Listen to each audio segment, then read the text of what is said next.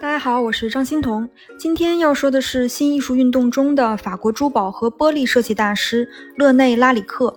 他有“巴黎时尚天王”的称号，他的设计华丽灵动，被称为没有时间限制的风格。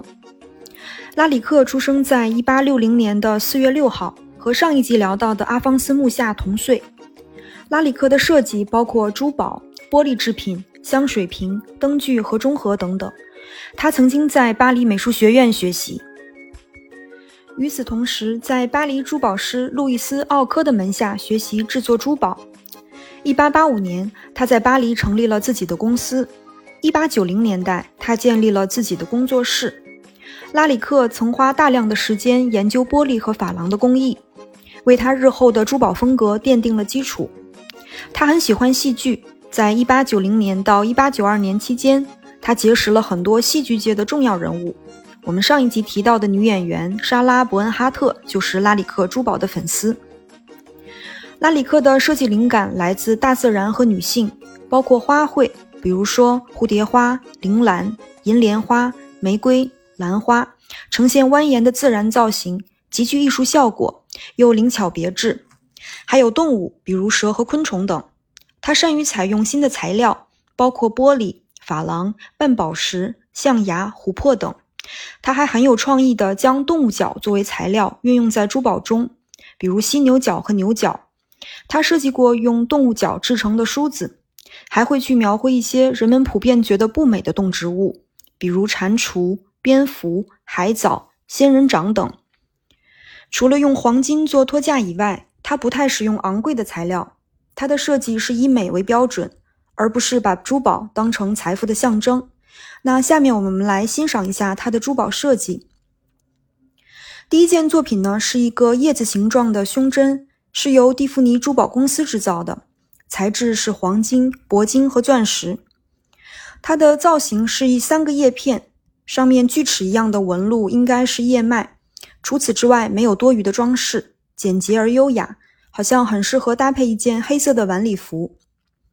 第二个作品是他设计的鸢尾花搭扣。鸢尾花呢是日本艺术中的常见元素。这个作品可以看出日本艺术对新艺术运动的影响。拉里克的这件鸢尾花搭扣采用银尾材料，叶子卷曲婉转，构成了一个回环。花叶是不对称的结构，最下面可能是水波纹，整体优雅精致。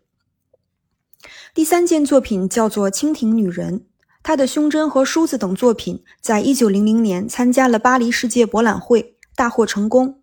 最令人瞩目的作品就是《蜻蜓女人》。这件作品是拉里克最绚丽多彩的设计，很典型的新艺术运动风格。他用黄金、珐琅、月光石和钻石等打造而成。蜻蜓张开的翅膀采用空窗珐琅工艺，有一种透明的质感。上面半身的女性形象是用绿玉髓打造的，她的头上戴着一个头盔，是两只对称的甲虫形状，嗯，也有一点像蜻蜓的眼睛。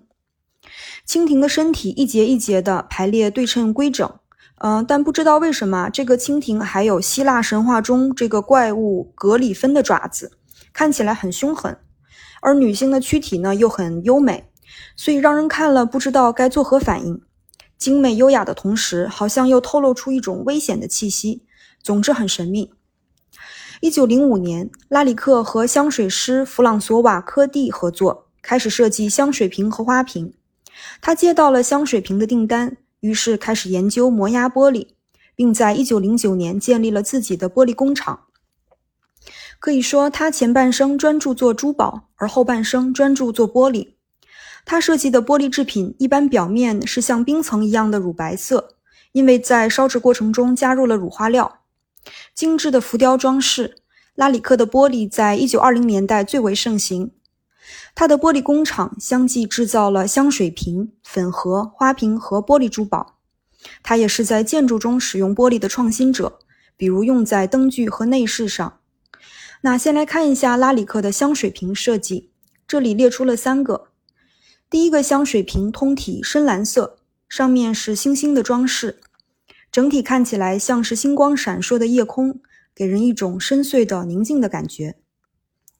第二个香水瓶表面是红色的珊瑚花纹，珊瑚卷曲蜿蜒，有一种张扬自似的生命力。这个颜色又给人感觉很华贵。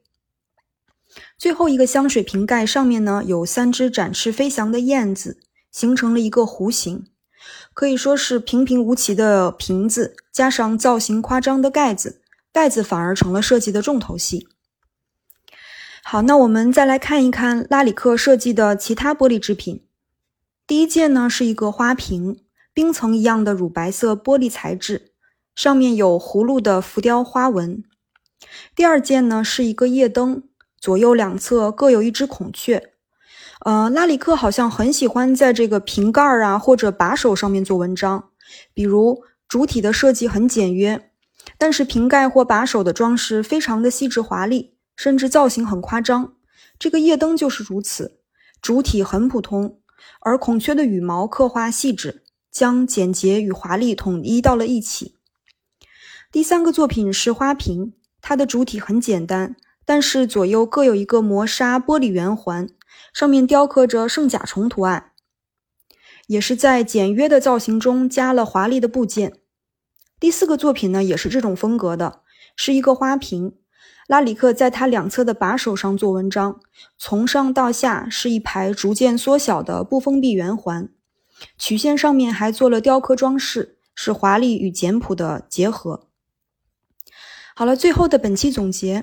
勒内拉里克是法国的珠宝和玻璃设计大师，他有“巴黎时尚天王”的称号。他的设计华丽灵动，被称为没有时间限制的风格。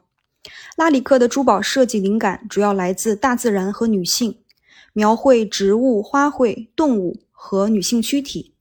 他擅长采用新材料，比如玻璃、珐琅、半宝石、象牙、琥珀、动物角等。他的后半生将注意力专注到玻璃上，有“玻璃诗人”的称号。他设计了诸多香水瓶、花瓶和玻璃珠宝，常采用动植物作为装饰图案。勒内拉里克的设计横跨了新艺术运动和装饰艺术运动。那我们下一集就来聊一聊装饰艺术运动。好的，谢谢您的垂听，我们下期再见。